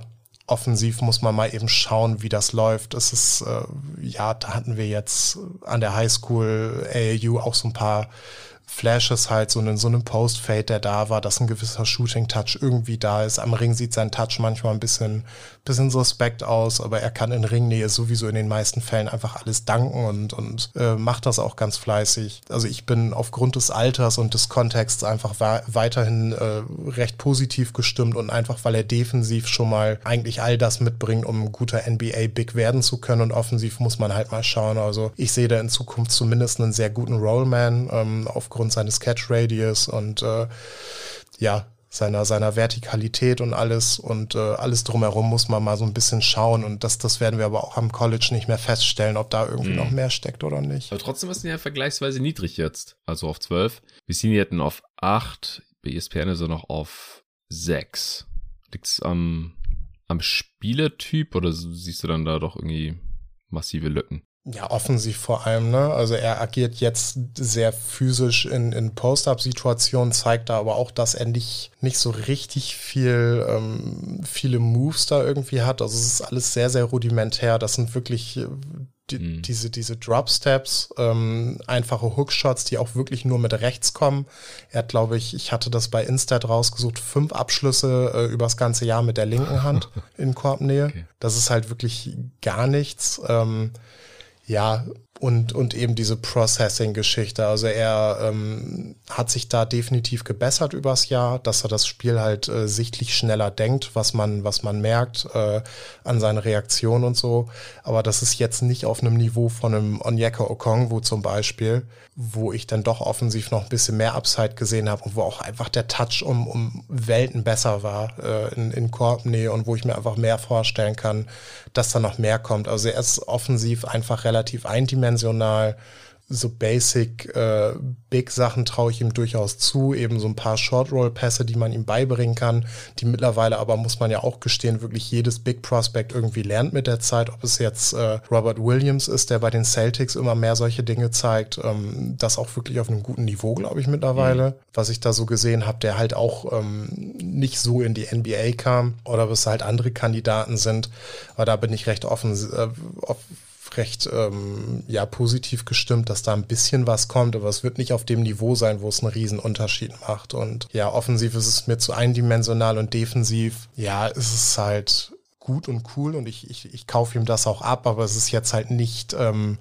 das Potenzial, dass ich sagen würde, dass er jetzt so ein Defensive Player of the Year Kandidat äh, sein könnte, außer er macht da wirklich große Fortschritte, auch eben was sein Processing und so angeht. Äh, altersmäßig kann da natürlich noch eine ganze Menge kommen. Aber das ist mir dann halt schon für einen Big Man, der, ja, wo es halt eben vergleichbare Prospects gibt, muss man auch ehrlich gestehen, du den in, in den 20ern ja. ziehen kannst. Ja. Und es, es, es ist mir zu replaceable, was er macht. So, ich, ich kann mir genauso gut vorstellen, in Ismail Kamagate in den Mitte der 20er irgendwie zu ziehen. Und der ist in der, der hat nicht so eine hohe Upside wie Duran, aber der Floor ist wahrscheinlich relativ gleich. Und ja, da ist es dann halt auch, ne, was ist Durants Upside offensiv? Das ist eigentlich auch nicht viel. das sind schon so fast so Outlier-Entwicklungen, die dann da kommen müssen. Verstehe. Und ähm, das rechtfertigt das für mich dann halt auch wieder nicht so. Deswegen, das ist dieser Spielertypus ist wahnsinnig schwierig und ähm, dieser Kontext in Memphis hat jetzt auch nicht gerade dazu beigetragen, dass ich super optimistisch bin, dass Duran irgendwie mehr sein kann als ein offensiver Rollenspieler mit, mit relativ niedriger Usage, weil da ist halt einfach nicht viel. Er, er hat Potenzial dazu, in, in ein paar Bereichen halt sehr dominant zu sein, aber das muss halt sehr auf ihn zugeschustert sein und ähm, das reicht mir dann halt nicht, um jemanden irgendwie Top 5 äh, zu ziehen oder eben in diese Nähe bringen zu können, weil da, das, das hatten Tobi und ich auch im Port, da gehe ich immer lieber diese Wette ein ähm, von dem Patrick Baldwin Jr., der halt ein großer, sehr, sehr spezieller Shooter sein kann, den du halt nicht oft in der Liga hast auf dem Niveau. Äh, vielleicht auch Nikola Jovic, der mittlerweile ganz ähnlich aussieht oder irgendwelche Off-Ball-Scorer oder, oder Wing-Prospects, die, die halt interessant aussehen und dann halt später in der Draft so einen Typen zu ziehen. Ähm, Starter-Bigs haben einen, einen Value, der, der gar nicht hoch genug geschätzt werden kann wahrscheinlich, aber es ist halt auch, ich will da im Draft immer noch nach Upside irgendwie gehen und da reicht es mir nicht, wenn du wenn du in den meisten realistischen Projektionen irgendwie ein, ein Top 15 Big Man in der Liga bist. Ja, kann ich komplett nachvollziehen. Okay, dann kommen wir zum letzten Spieler, den du hier im Pod noch nicht vorgestellt hattest, aber du hast ihn vorhin schon einige Male erwähnt, denn er ist eben Mitspieler von Jeremy Sochan bei Baylor. Baylor ist übrigens gerade an drei gerankt von AP. Also können wir jetzt im, im März hier wahrscheinlich auch noch ein bisschen beobachten.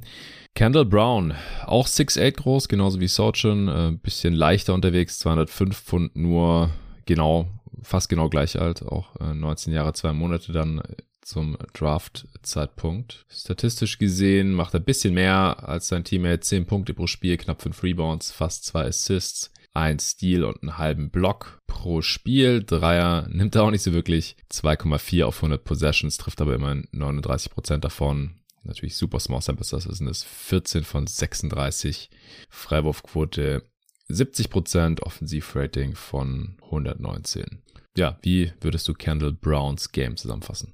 Zusammenfassen. Ähm, Prospect Aaron Gordon mhm. mit äh, etwas weniger Physis. Also wir haben sehr viele ähnliche Flashes. Aaron Gordon damals ja auch schon so ein bisschen ähm, die, diese Passing-Flashes mit drin gehabt. Mhm. Defensiv halt irgendwie roh, macht sehr, sehr viel, ist sehr, sehr aktiv aber muss so ein bisschen eingenordet werden irgendwie. Und offensiv äh, kann ich mich daran erinnern, dass er auch ein relativer Non-Shooter war und dass sich das so ein bisschen dahin entwickelt hat, wo er jetzt eben heute steht, der aber eben auch viele coole Connector-Skills halt eben hat, der ein relativ guter Ballhändler ist, ähm, gute Entscheidungen trifft, eben gerade in Transition so ein bisschen den Ball bringen kann und äh, ja, halt einfach auch wahnsinnig eklig und aktiv ist und einfach ähm, ja, einfach, einfach ein Playmaker rundherum, offensiv wie defensiv, ins, ins mhm. Positive, aber auch ins Negative. Und das ist, das ist so eine gewisse Upside, die ich mit Brown sehe.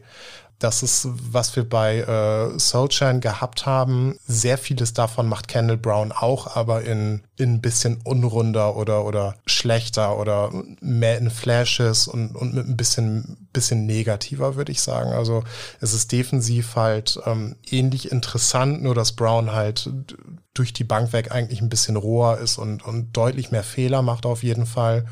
Brown hat den Vorteil, dass er einfach ein wahnsinnig guter Athlet ist, wo Solshan halt so, ja, sehr, sehr funktional ist. Kendall Brown ist halt einfach vertikal ziemlich krass, in Transition wahnsinnig schnell und ähm, kann dadurch aber eben auch potenziell sehr, sehr viel äh, kompensieren. Er ist bei Baylor in einem nahezu perfekten Kontext. Er war über weite Strecken so mit das effizienteste Prospect neben Chat, was wir hatten, einfach auch, weil er in so einer derart kleinen, auf ihn zugeschnittenen Rolle agiert hat und, und äh, eben sehr gute Entscheidungen getroffen hat, wann, wann nimmt er was für Abschlüsse und was macht er offensiv. Ähm, ich glaube, dass sobald sich das öffnet und in manchen NBA-Teams äh, dass das ein bisschen äh, anders aussehen könnte, weil sein Decision-Making nicht ganz gut genug dafür ist, um eben mehr am Ball zu machen weil sein Passing eben nicht ganz gut genug ist, um mehr am Ball zu machen, gerade im Halbfeld. Also es ist in Transition, ähm, ist ein guter Ballhändler und pa Passer, aber im Halbfeld ist es halt einfach die,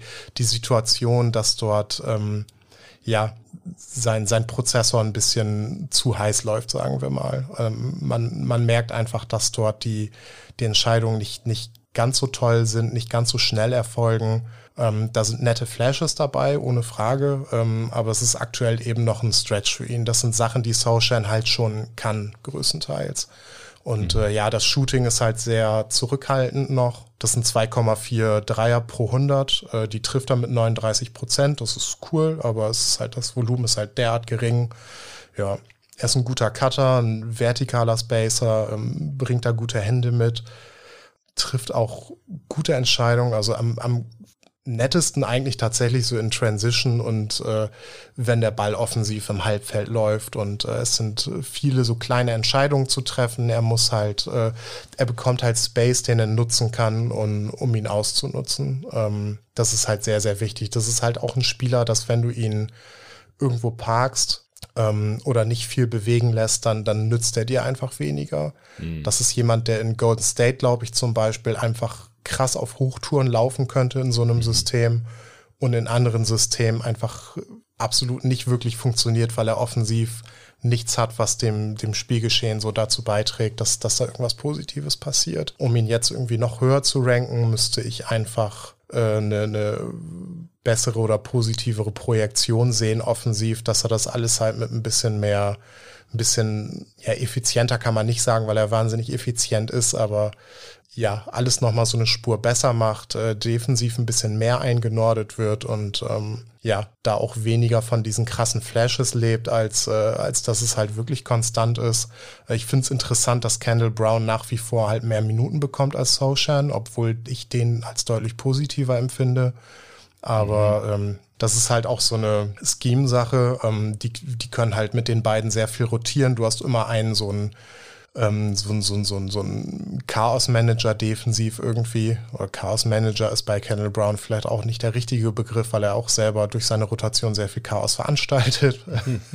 Teilweise. Aber das ist halt auch Baylors äh, sehr aggressives äh, Schema. Kendall Brown wird in einem konventionellen System sehr viele Probleme damit haben, dass er halt hinterlaufen wird oder sein Gegenspieler so ein bisschen verliert. Bei Baylor wird es dadurch aufgefangen, dass einfach alle Spieler ziemlich viel äh, rennen defensiv und äh, sehr viel rotieren und immer ähm, darauf bedacht sind, dass es dort halt Breakdowns geben wird und äh, Drives zum Ring geben wird und, und da halt Contests äh, stattfinden müssen. Und dort funktioniert es relativ gut, wie das in anderen äh, Teams aussieht, weiß ich nicht. Aber ich finde es halt interessant wegen dem athletischen Profil und dem Ganzen drumherum. Ähm, müsste ich mir offensiv, aber müsste da vielleicht noch ein bisschen mehr kommen, um, um, ihn auch wirklich so ja interessant für alle Teams zu machen. Ist für mich auch so ein Kandidat, der nach unten hin so ein bisschen rausfallen könnte, wenn ich äh, mir bei anderen Spielern ein bisschen sicherer bin, ein bisschen mehr Tape gesehen habe. Jetzt so von vornherein mochte ich ihn ein bisschen lieber als Soulshine, einfach weil er deutlich präsenter ist irgendwie. Aber wenn man so ein bisschen unter die Motorhaube guckt, ähm, kristallisiert sich sehr schnell heraus, wer das bessere Baylor Prospect von den beiden ist auf jeden Fall. Okay, ja, leuchtet ein. Dann äh, kommen wir zum 14. und damit letzten Spieler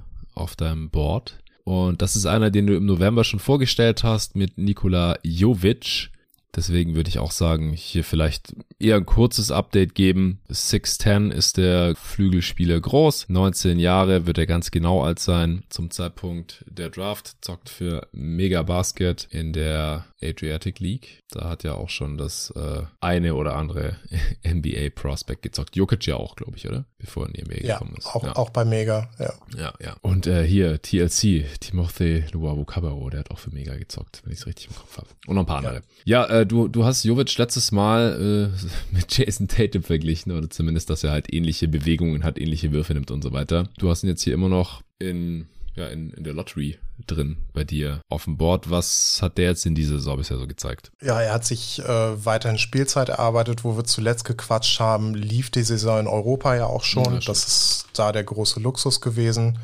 Ja, ich bin mir rundherum einfach ein bisschen sicherer, was er für ein Prospect ist. Es wird, äh, ja, also ich finde ihn ganz interessant in so einer, in so einer Bogdanovic-Rolle wahrscheinlich. Mhm wo er einfach, wenn er heiß ist, ähm, Würfe kreieren kann und äh, On-Ball agieren kann, sein, sein Ballhandling und sein Passing nutzen kann.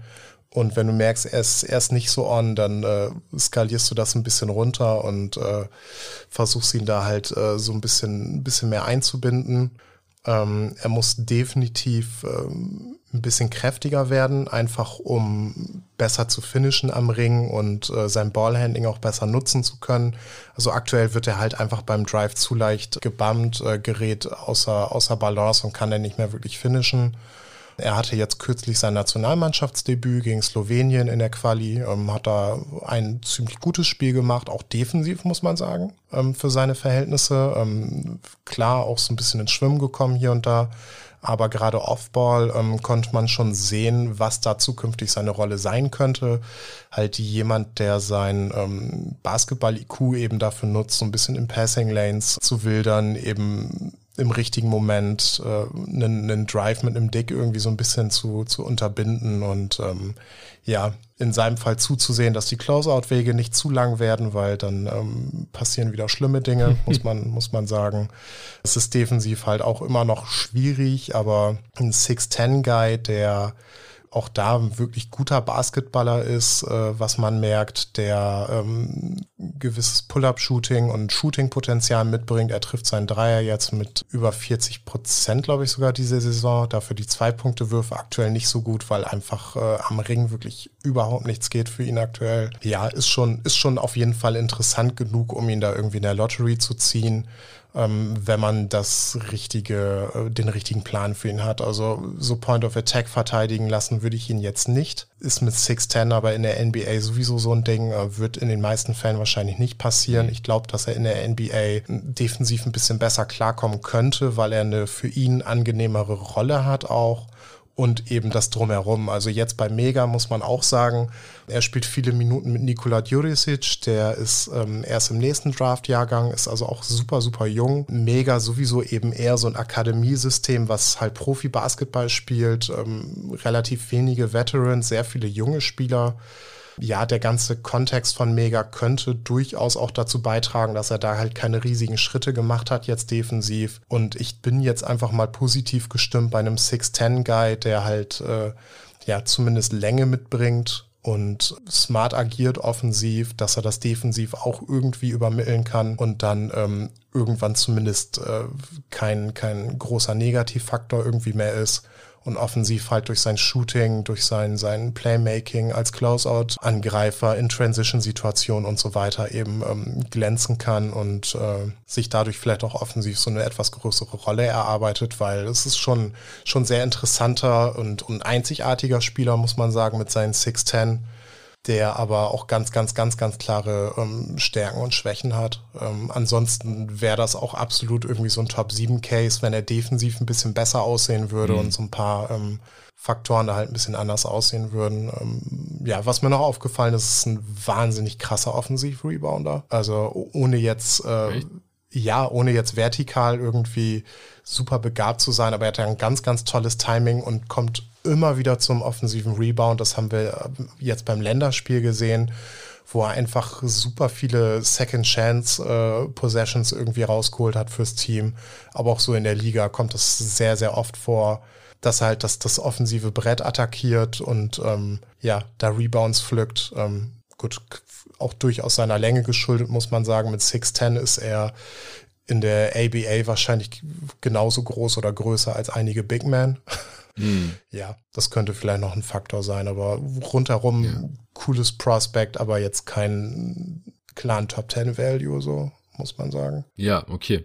Ich habe jetzt auch seine Stats diese Saison hier gerade noch vorliegen. Elf Punkte pro Spiel macht er, gut vier Rebounds, drei Assists, ungefähr einen halben Stil und Block pro Spiel trifft in den 19 Spielen da 35 äh, Prozent seiner Dreier und 77 Prozent seiner Freiwürfe. Ich war gerade nur ein bisschen überrascht, wenn du mal deswegen Offensiv-Rebounding, weil er holt so 0,9 Offensiv-Rebounds pro Spiel in der NBA zumindest. Also beim Länderspiel kann es natürlich anders ausgesehen haben.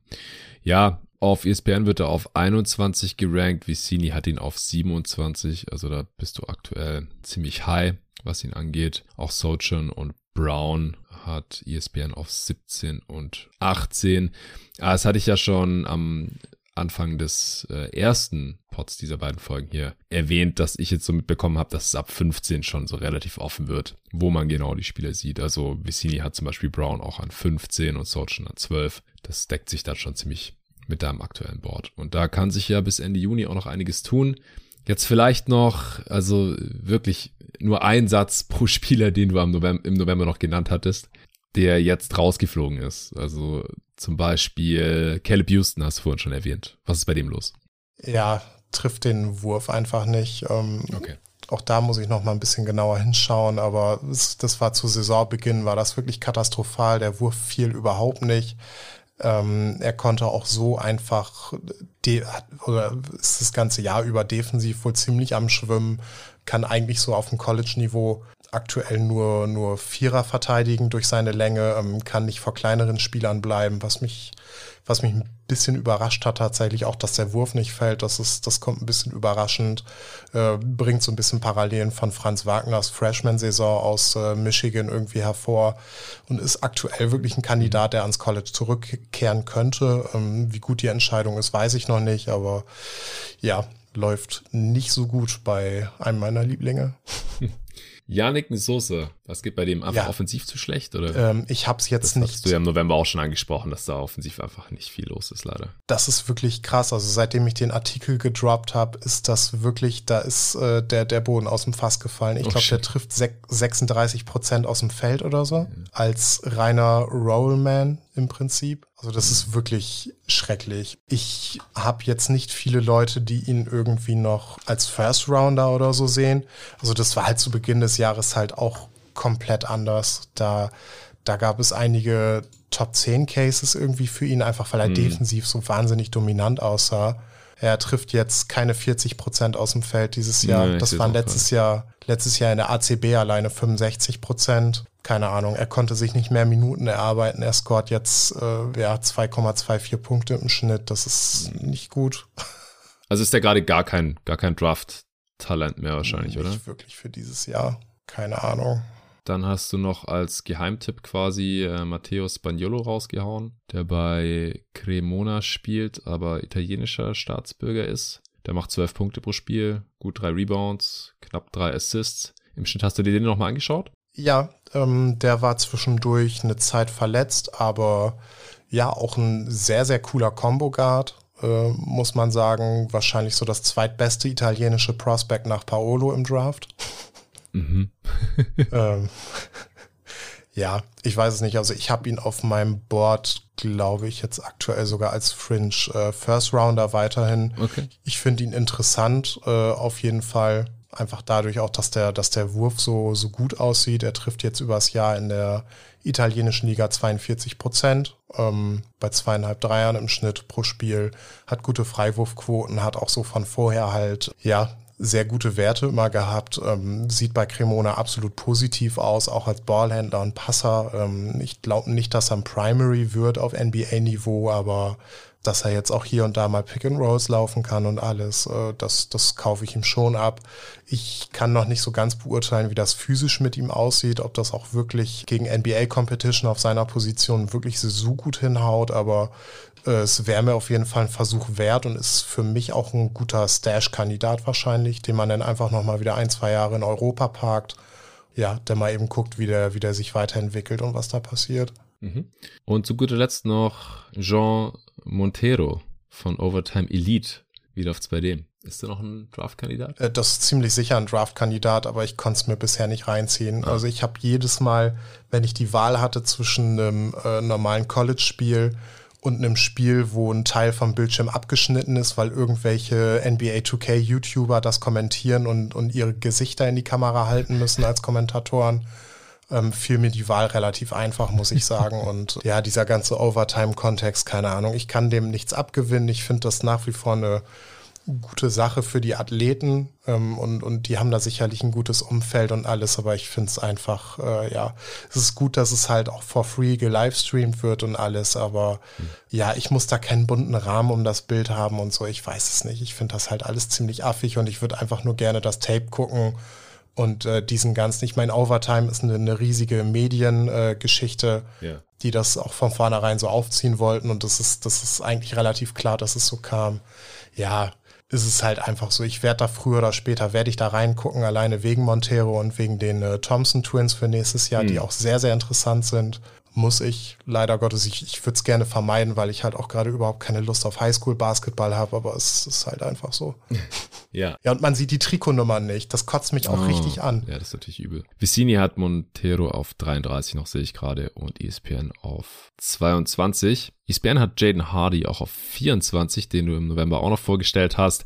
Aber über den hat David hier im Pod auch schon gesprochen, weil er für die G-League Ignite äh, spielt und deswegen auch bei der Rising Stars Challenge am, am Start war. Der äh, wird seinen Vorschusslorbeeren als Scorer da bisher einfach nicht so besonders gerecht und ist deswegen jetzt auch auf den Boards äh, ziemlich abgestürzt. Hast du jetzt noch irgendwen, zu dem noch irgendwas losgeworden sein wolltest? Äh, ich scroll das mal eben durch. Nee, Rocco Prikacin vielleicht, der letztes Jahr ein bisschen überraschend zurückgezogen hat, mhm.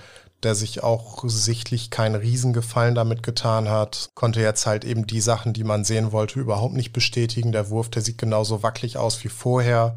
Ähm, er sieht sichtlich demotiviert aus irgendwie. Also ich, ich weiß es auch nicht. Vielleicht war es auch nicht ganz seine Entscheidung, da zurückzuziehen mhm. und hat sich da keinen Gefallen mitgetan, wirklich da ähm, nicht irgendwie als, als Fringe First Rounder rüber zu gehen, selbst wenn er gestasht worden wäre, keine Ahnung, das wäre alles wahrscheinlich besser gewesen als das, was jetzt letztendlich passiert ist mit ihm. Ob der gedraftet wird, äh, keine Ahnung. Ich habe jetzt auch nicht viel gesehen von ihm dieses Jahr. Ich habe jetzt nur ein bisschen was äh, gehört, ein bisschen in die Zahlen geguckt und das ist halt, äh, ja, im Prinzip dasselbe Prospect vom letzten Jahr, nur nicht mehr ganz so gut und das mhm. ist nicht toll.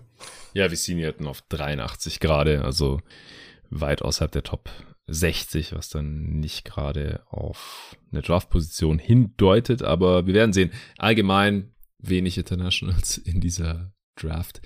Aber das kann man dann mal nochmal in Gänze analysieren, äh, kurz vor der Draft vielleicht, wenn dann hier im Pod auch noch mehr Prospects vorgestellt werden. Jetzt sind wir bei äh, 14, aktuell dein Top 14 wird natürlich nicht der letzte Pot zur Draft Class von 2022 gewesen sein, aber höchstwahrscheinlich der einzige jetzt noch vor dem Juni. Erst dann ja, weiß nicht, wenn in der NBA vielleicht nur noch die Finals gespielt werden und sonst äh, es da nicht mehr so viel zu berichten gibt, vielleicht ein bisschen äh, was über die Free Agency oder so, wird's steil auf die Draft zugehen und dann auch die Coverage hier natürlich sehr draftlastig werden. Da wird's dann traditionell auch wieder jeweils einen Pot zu den Guards geben, ein zu den Wings und ein zu den Bigs. Äh, dann auch vielleicht mal noch mit anderen Gästen, wie die letzten Jahre auch. Mit Torben äh, Adelhardt, mit äh, Tobi Bühne, vielleicht mal wieder mit Dr. Draft Tobi Berger, vielleicht mit David dann wieder die Mock Draft, äh, traditionell hier bei jeden Tag äh, NBA, dann kommen die ganzen anderen Dudes auch rein, vielleicht auch nochmal was mit dir und ich freue mich auch jetzt schon auf die Draft, denn zu dem Zeitpunkt werde ich dann auch viel tiefer drin sein und all die Spieler, die wir heute hier analysiert haben, sofern sie sich eben für die Draft anmelden, gerade bei äh, Sharp ist es ja äh, noch nicht gesagt, natürlich auch noch sehr viel genauer angeschaut haben und besser kennen. Aber ich hoffe, das war jetzt schon mal ein gutes Update hier kurz vor der March Madness. Wir haben auch immer dazu gesagt, für welches College die Jungs zocken, damit ihr da ein bisschen genauer hinschauen könnt oder wenn ihr euch überlegt, hey, welches Game ziehe ich mir denn jetzt rein, wenn das Tournament hier demnächst losgeht und äh, sind ja auch einige NBA-Talente bei den besten College-Teams dieses Jahr vertreten, was ja auch nicht immer der Fall ist. Okay, Dennis, mein Lieber, es ist jetzt schon kurz vor halb eins, äh, quasi Samstagmorgen, wenn man so will, und deutlich später geworden, als wir das vorhatten. Wir hatten am Anfang technische Probleme diverser Art. Die haben wir dann gemeistert und äh, ich sollte jetzt dann noch langsam pennen gehen. Vor muss ich dringend was essen. Ich habe mega Hunger bekommen. Das hat jetzt hier alles ungefähr doppelt so lange gedauert als geplant. Meine Freundin will auch langsam ins Bett. Ich bin jetzt endlich wieder in Berlin zum Glück seit gestern. Hab morgen auch ein, ein Basketballspiel, war deswegen heute ein bisschen auf dem Freiplatz, ein bisschen einzocken, ein bisschen warm zocken. Nachdem ich am Mittwoch in meinem alten Verein äh, in Stuttgart noch im Training war, am Dienstag kurz auf dem Freiplatz war, bin ich jetzt langsam wieder so halbwegs im Basketball-Shape. Und das Spiel ist morgen Mittag mit äh, Team Performance. Wird hoffentlich das erste Spiel in dieser Saison, dass ich mit dem Arne zusammen auf dem Platz stehen werde. Ich habe vier Spiele diese Regular Season äh, gemacht, bevor ich krank wurde. Und nachdem ich äh, endlich wieder zurück in Berlin äh, war und zu dem Zeitpunkt war Arne dann leider schon krank und deswegen haben wir es echt geschafft, diese Saison noch kein einziges Spiel zusammen zu machen. Und morgen ist es endlich soweit. Es ist ein Playoff-Spiel. Wenn wir verlieren, war es auch unser einziges diese Saison, falls wir gewinnen können wir das Wochenende drauf nochmal zocken. Ich musste mit Arne den Pod dieser Woche auch auf nächste Woche verschieben. Wir nehmen am Dienstag auf, dann höchstwahrscheinlich das Power Ranking Update zum Osten mit äh, Play-In und Play-Off Sneak Peek, wie ich es ja schon mit dem Luca zusammen für den Westen gemacht hatte. Jetzt in der Woche den äh, Top 75 Pod mit Nico und Arne, den mussten wir leider verschieben. Da werden wir einen neuen Termin finden, wahrscheinlich in der folgenden Woche dann. Und der Pod mit dir hier, Dennis, der war eigentlich auch für Montag geplant gewesen. Konnten wir jetzt erst hier am Freitag aufnehmen. Aber so ist es halt, ja. Man muss flexibel bleiben. Deswegen jetzt diese Woche auch ein Pod weniger als ursprünglich geplant. Aber wie gesagt, das äh, wird dann in den folgenden Wochen auf jeden Fall alles nachgeholt. Und es gibt natürlich auch noch viel mehr anderen Content. Also allen danke fürs Zuhören. Nochmal danke dir, Dennis, dass du hier dir die Zeit genommen hast und die ganzen Spieler hier nochmal gescoutet hast und vorgestellt hast. Checkt auf jeden Fall Dennis Pod Gathering Intel aus, wenn ihr noch mehr zu den Spielern erfahren wollt. Was ist, hast du schon geplant, was in der nächsten Folge besprochen wird? Äh, noch nicht ganz, es kommt ein bisschen drauf an. Wenn die nächste Folge mit Torben stattfindet, dann kommt die später im mhm. Monat. Mhm. Dann geht es um äh, March Madness Prospects, natürlich passenderweise. Äh, später im Monat, nächste Woche, Mann. es ist spät. Ja keine Ahnung, ich habe jetzt noch nichts Großes geplant. Ich kann jetzt erstmal ein bisschen freier gucken. So, so, so, solche großen Projekte wie heute, die nehmen natürlich auch sehr viel Zeit und Vorbereitung in ja, Anspruch. Ich muss zu allen Prospects nochmal ein bisschen was gucken. Und äh, ja, dann kann ich da bei mir dann auch nochmal wieder weitermachen. Vielleicht greife ich das ganze Thema auch nochmal auf mit dem Board. Ich weiß es nicht, aber ich glaube, wir haben das hier schon relativ ausführlich und äh, gut besprochen. Letztendlich, da bedarf es nicht noch so einer Aufnahme. Ja, ich glaube auch. Okay, dann äh, danke dir nochmal. Allen Dank fürs Zuhören und natürlich auch fürs Supporten und bis zum nächsten Mal.